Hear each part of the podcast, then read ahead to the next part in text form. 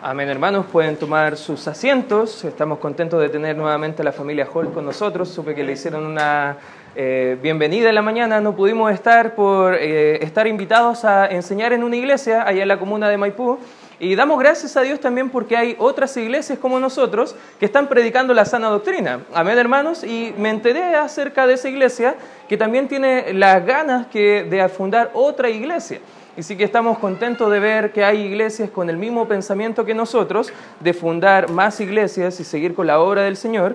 Pero bueno, vaya conmigo en, en la Biblia, en el libro de Apocalipsis, donde nos quedamos la semana anterior, en el capítulo número 11, porque vamos a entrar de lleno en el estudio que tenemos de este libro. Como ya varios saben, tenemos este estudio más que una predicación típica, estamos haciendo una observación de algunos pasajes claves en particular del libro de Apocalipsis para entender mejor algunas profecías que tienen que ver con el fin de los tiempos. Y mientras lo busca, no sé si puede pasar el, panorama de forma bien resumida. Obviamente la mayoría de, de las profecías del Antiguo y Nuevo Testamento son mucho más extensas, podríamos ubicar, pero de una forma bien sencillo podríamos ubicar por lo menos algunos acontecimientos bien, bien puntuales dentro de la cronología de los tiempos futuros. El acontecimiento que tú y yo estamos esperando vendría siendo el rapto o el arrebatamiento de la iglesia. Ese comienza todo el programa del Señor del fin de los tiempos, como comúnmente se explica, pero vamos a ver que hay siete años en el cielo y en la tierra que van aconteciendo varias cosas que hemos estado viendo, por ejemplo, en el capítulo 4 y 5, cuando recién llegamos al cielo, como en nuestra reunión eterna con nuestro Señor, y ya desde el capítulo 6 en adelante, donde estamos nosotros estudiando, es lo que comúnmente se llama la tribulación, que se separa en dos periodos de tiempo de tres años y medio y tres años y medio. Luego viene la manifestación en gloria del Señor Jesucristo con los santos, tanto de la Antiguo Testamento, el periodo de la iglesia, y algunos que recibieron a Cristo, pero fueron martirizados, como vimos en el capítulo 7, y que llegan al cielo directamente a la boda del Cordero, y viene el Señor Jesucristo a establecer su reino de forma literal por mil años. Luego está el juicio del gran trono blanco, los cielos nuevos y tierra nueva, y lo que nos gusta a nosotros, la eternidad con Dios. ¿ya? Así que ahí, de forma bien resumida, son algunos eventos bien particulares que nos eh, ayuda a ubicarnos en el relato, y el relato del día de hoy vamos a ubicarlo más o menos en los siete años, pero terminando la primera mitad de esos siete años. O sea, estamos justo aproximadamente en los tres años y medio del libro, o sea, del periodo de la tribulación acá en Apocalipsis capítulo 11. Y fíjese, vaya conmigo por favor ahí en el versículo 1. Ya hemos visto que se han abierto los sellos, ya hemos visto que se han abierto, se han sonado las trompetas y ahora comienza algunos eventos bien interesantes en el libro. Capítulo 11, versículo 1 dice, entonces me fue dada una caña semejante a una vara de medir y se me dijo, levántate. Y miré al templo de Dios y el altar a los que adoraban en él. Debemos recordar, ya lo hemos hablado en el pasado, que en los tiempos futuros, en los tiempos escatológicos, nuestra mirada no está tanto en lo que hace Estados Unidos con Irán. Ya nuestra mirada no está eh, tanto en lo que pueda pasar acá en Latinoamérica, sino que en el libro de Daniel, y lo vamos a ver en pequeños detalles más adelante en el capítulo 9, nos muestra que la atención escatológica de los eventos futuros va a estar centrado con el pueblo de Dios, Israel, en la ciudad santa, Jerusalén, y principalmente en el templo de Dios. ¿Qué ha pasado hasta ahora? Para los que no, han enganchado con el estudio, eh, ha pasado que el anticristo ha prometido una falsa paz con los eh, israelitas y les ha permitido reconstruir el templo que ha llevado desde el año 70 después de Cristo destruido y les va a volver a ayudar a que puedan volver al sistema de sacrificios, el sistema de adoración como lo tenían en los tiempos del Antiguo Testamento. A eso está hablando del templo de Dios, era el templo de Salomón reconstruido y el altar donde están adorando nuevamente con sacrificios a Dios durante estos tres años y medio. Versículo 2 dice, pero el patio que está fuera del templo, déjalo aparte y no lo midas, porque ha sido entregado a los gentiles y ellos hollarán la ciudad santa 42 meses. Y daré a mis, a mis dos testigos que profeticen por 1260 días vestidos de silicio. Debemos recordar, hermanos, que el calendario que estamos viendo no es el calendario gregoriano de 365 días que nosotros tenemos. Bueno, justo este año tenemos un día de más, estamos en un año bisiesto sino que el calendario que tenía en mente el, apóstol Juan era el calendario judío antiguo que tenía 360 días. Por eso si usted saca la, la, cuenta, le van a faltar varios días quizás para los tres años y medio, pero tomando el calendario judío vamos a estar justo a más o menos la primera mitad de esta semana de la tribulación. Vemos el versículo 4, dice, estos testigos son los dos olivos y los dos candeleros que están en pie delante de Dios de la tierra. Si alguno quiere dañarlos, sale fuego de la boca de ellos y devora a sus enemigos, y si alguno quiere hacerles daño, debe morir él de la misma manera.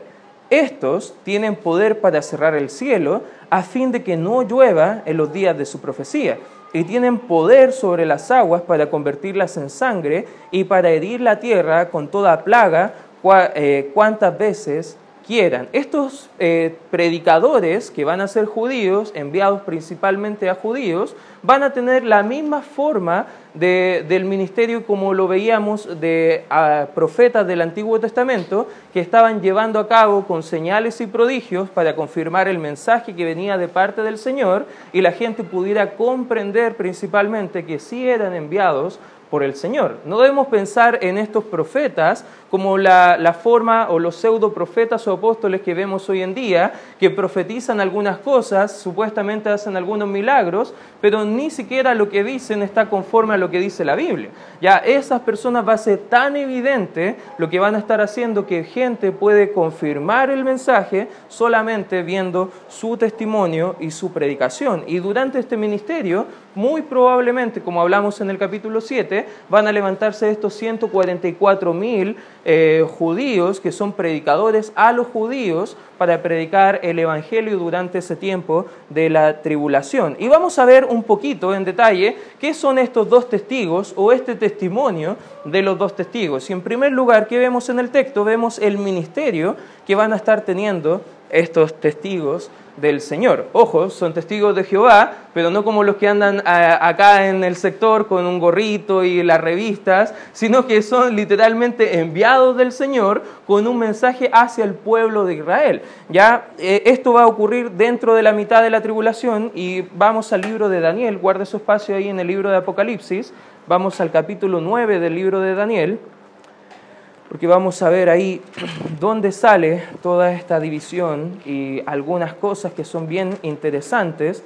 Acá en el capítulo 9, versículo 24, vamos a ver una profecía. En el contexto del libro de, Daniel ya se habían cumplido los 70 años de la cautividad del pueblo de Israel en Babilonia y Daniel estaba haciendo como su devocional, orando al Señor, se había dado cuenta en, el pasaje de Jeremías 25 que ya se habían cumplido o estaban próximos a cumplirse estos 70 años y estaba orando al Señor preguntando, Señor, ¿Cuándo va a ser todo esto? ¿Qué va a pasar? ¿Cuándo vas a liberar a tu pueblo? Y hay como tres peticiones o tres preguntas que hace Daniel dentro de este tiempo de, lectura bíblica y oración, y Dios le responde mediante un ángel todo lo que tiene que ver con los tiempos futuros. Y el versículo 24 vemos las profecías de las 70 semanas acá.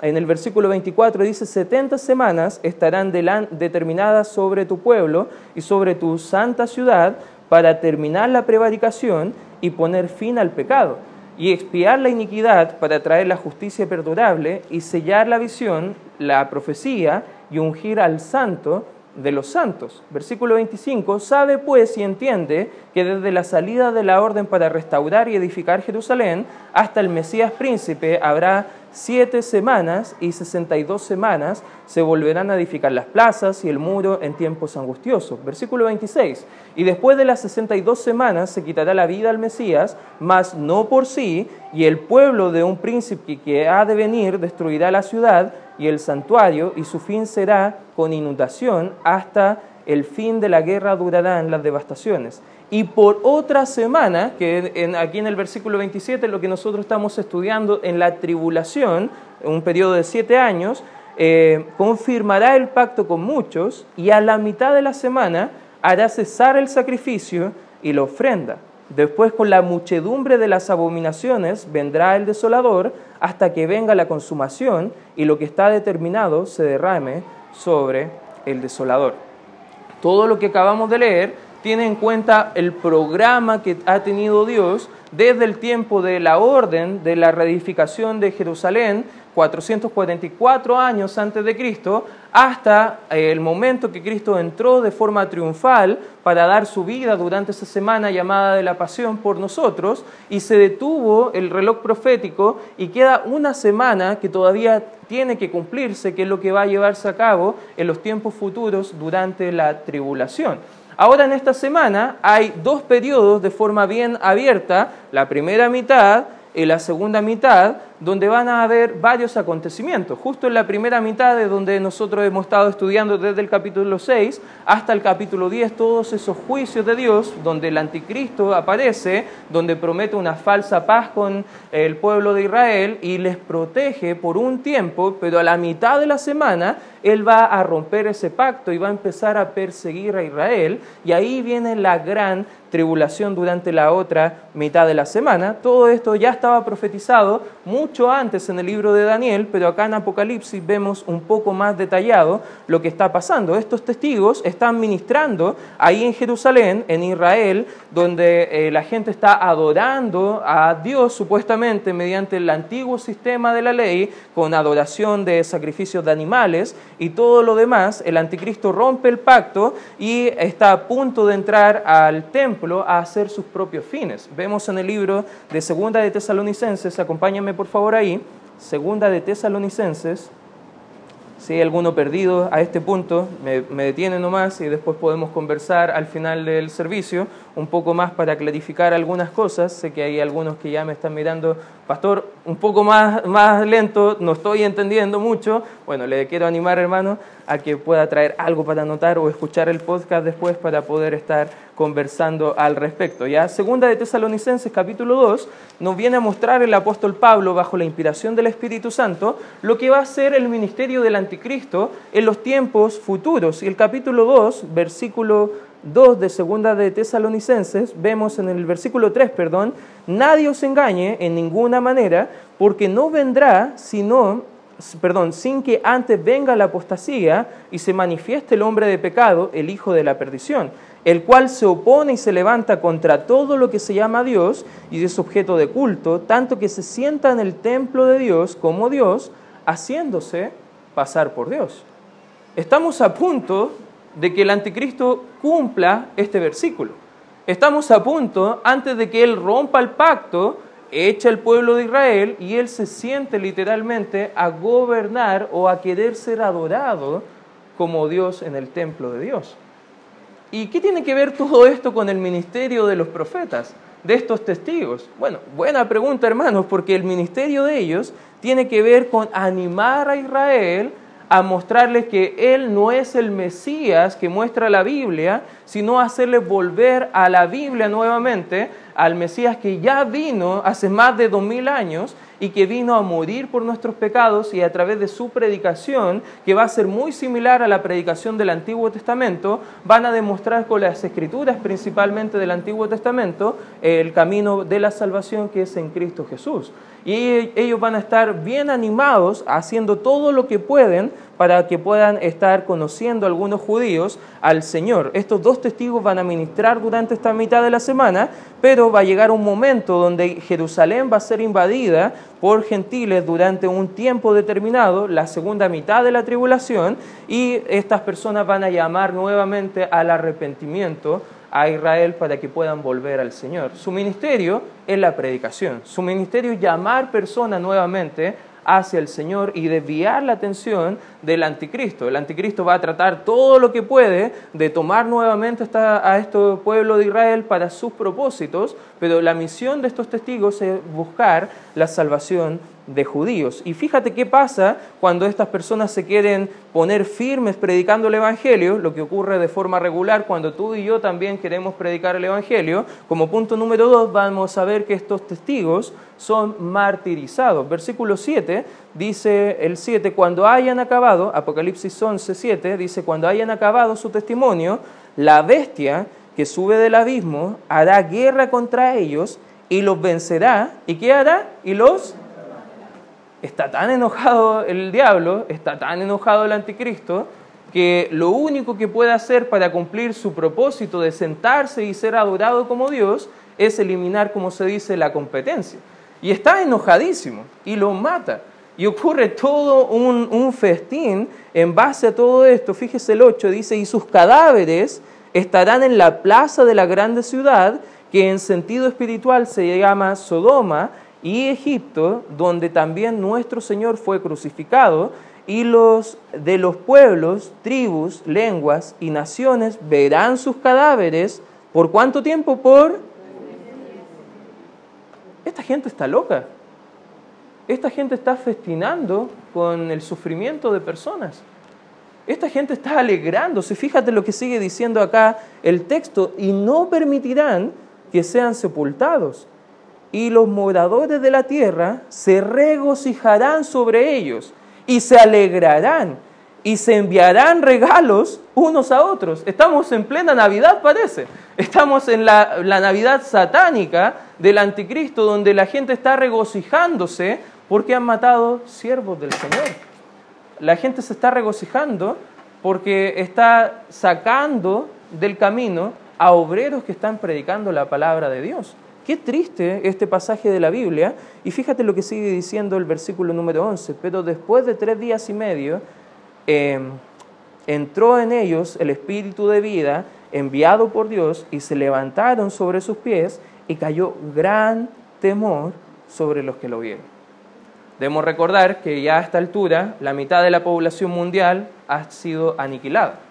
Recuerda que han sido un cuarto de la población mediante los primeros juicios que ha sido muerto. Luego en los segundos juicios de las trompetas, un tercio de la población mundial también ha muerto. Si tú sacas el cálculo, más o menos queda como la mitad.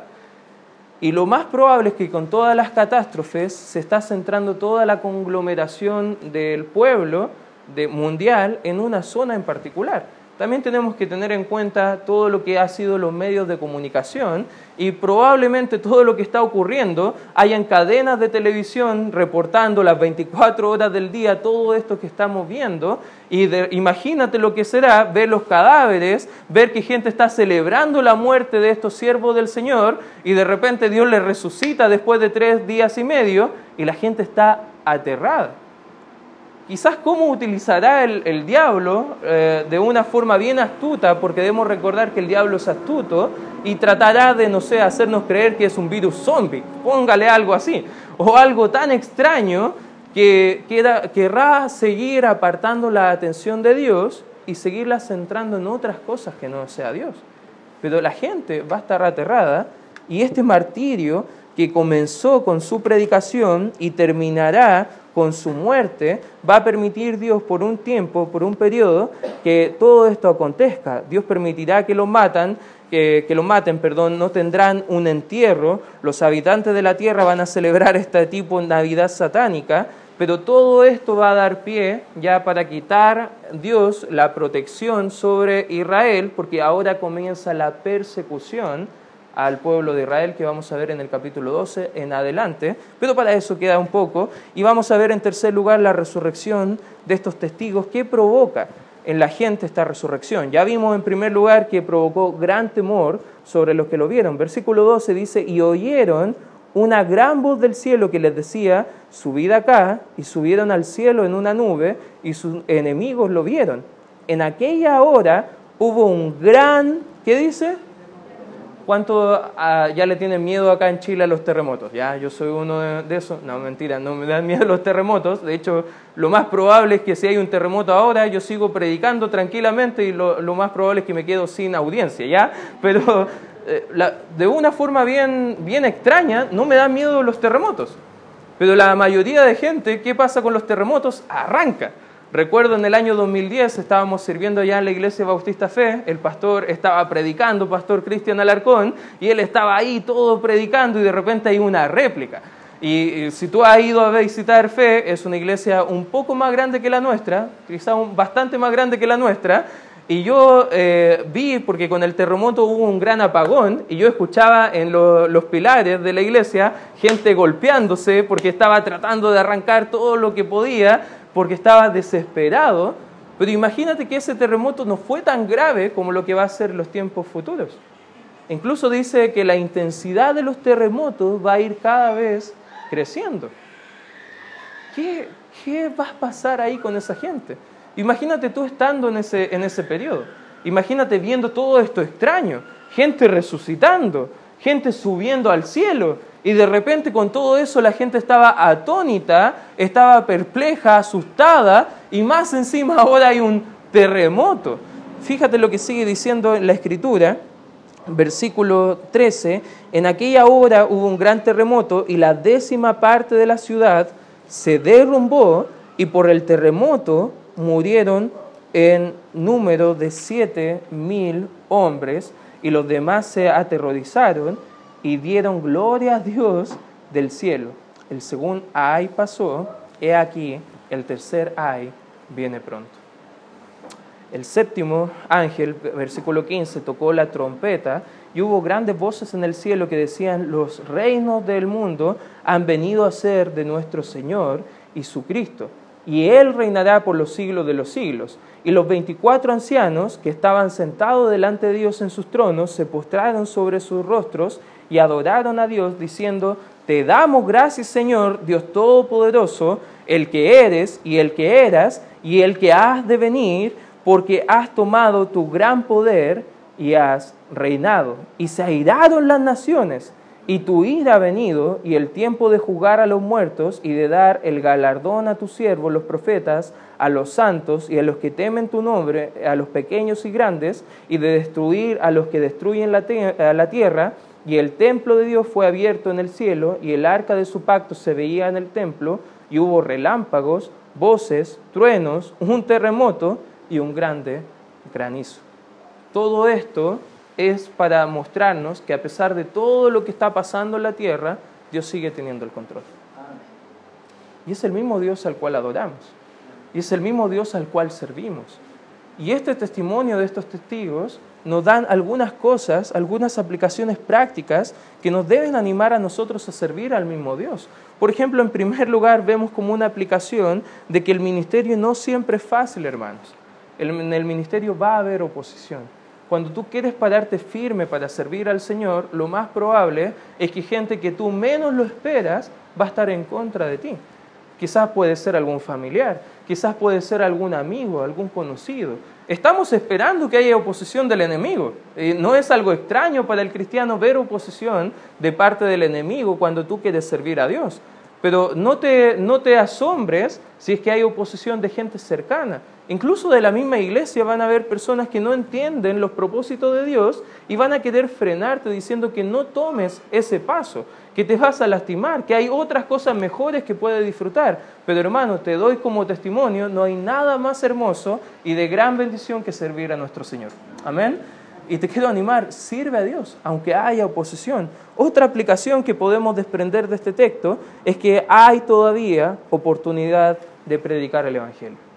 Tú y yo no vamos a tener ninguna inferencia en esa predicación que están teniendo estos testigos, pero ahora es el tiempo que tenemos nosotros de salir y predicar la salvación a más personas. Ahora es el tiempo, hermanos, de preparar obreros para abrir más iglesias. Ahora es el tiempo de que tú te pongas firme y pases por un discipulado, si no has pasado por un discipulado, y aprendas cómo compartir el Evangelio para que tú hagas lo mismo con tus familiares, tus amigos y tus conocidos, porque ahora es el tiempo de predicar. Cuando Cristo venga y seamos arrebatados, ya no hay más tiempo para nosotros. Ahora el ministerio queda en manos de estos testigos y de estos 144 mil predicadores, pero la oportunidad, hermanos, todavía la tenemos ahora. Y en tercera aplicación que puedo desprender de este texto, cobremos valor, hermanos, porque Dios siempre respalda y cuida a sus siervos.